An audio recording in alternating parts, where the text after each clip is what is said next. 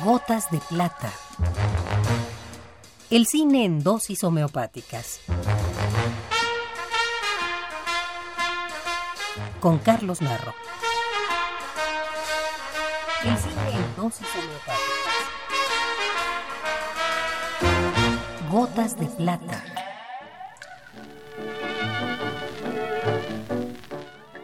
Emilio Indio Fernández nació el 26 de marzo de 1904 en Hondo, poblado del municipio de Sabinas, en Coahuila.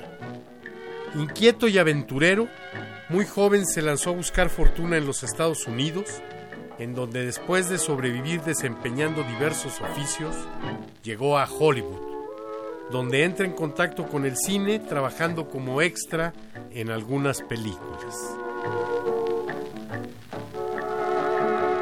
Regresa a México al inicio de los años 30, cuando la semilla del cine ha germinado en él.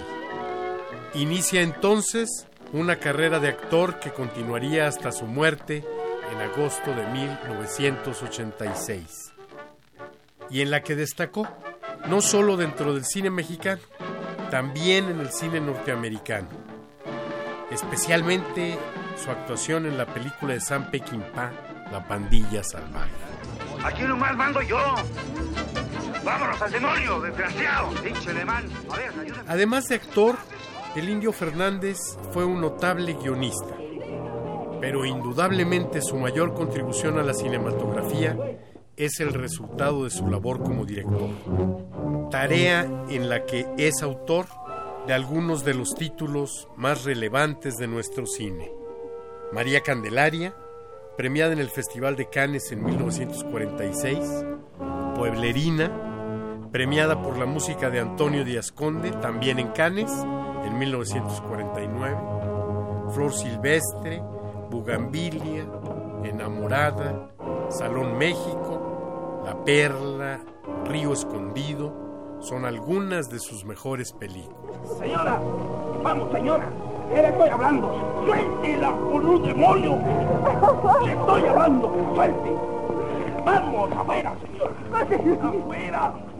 El cine de Emilio Indio Fernández reunió a un grupo de extraordinarios talentos, como el escritor Mauricio Magdaleno, el fotógrafo Gabriel Figueroa, las actrices Dolores del Río, Columba Domínguez y María Félix, los actores Pedro Armendáriz, Roberto Cañedo y Miguel Inclán, entre otros. Bravo y de armas tomar, lo que lo llevó a la cárcel, el indio era un personaje habitual del restaurante de los estudios Churubusco, donde todos guardaban prudente respeto a su silla. En ese lugar fue entrevistado en 1983 por Radio UNAM. Estos son fragmentos de lo que entonces dijo. había un espíritu entre escritores, entre los trabajadores, dos cosas de hacer un cine mexicano. Y se fue logrando poco a poco y se llegó a hacer un cine completamente nacional, pero desgraciadamente cayó en manos de mercaderes, de judíos, de explotadores, y, y lo llevaron a donde está el cine hoy, no solamente en México, sino en el mundo entero, a ser un medio de pornografía. Después de la, la mala suerte de la quemazón que nos hizo la señora doña Margarita López Portillo, que nos quemó nuestro templo, que era la cineteca, destruida y ni siquiera se preocupó por reparárnosla. El único refugio que tenemos es el pesebre.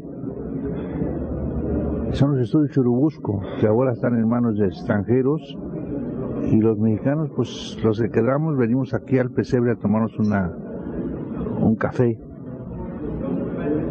o a comernos un taco. Ya no quiero hablar más, señor, por favor. Y les voy a hablar a usted en esta forma, porque es un estudiante y es, se trata de Radio Universidad, ¿no? Hasta ahí queda, señor. Esta es la dosis recomendada para la ocasión.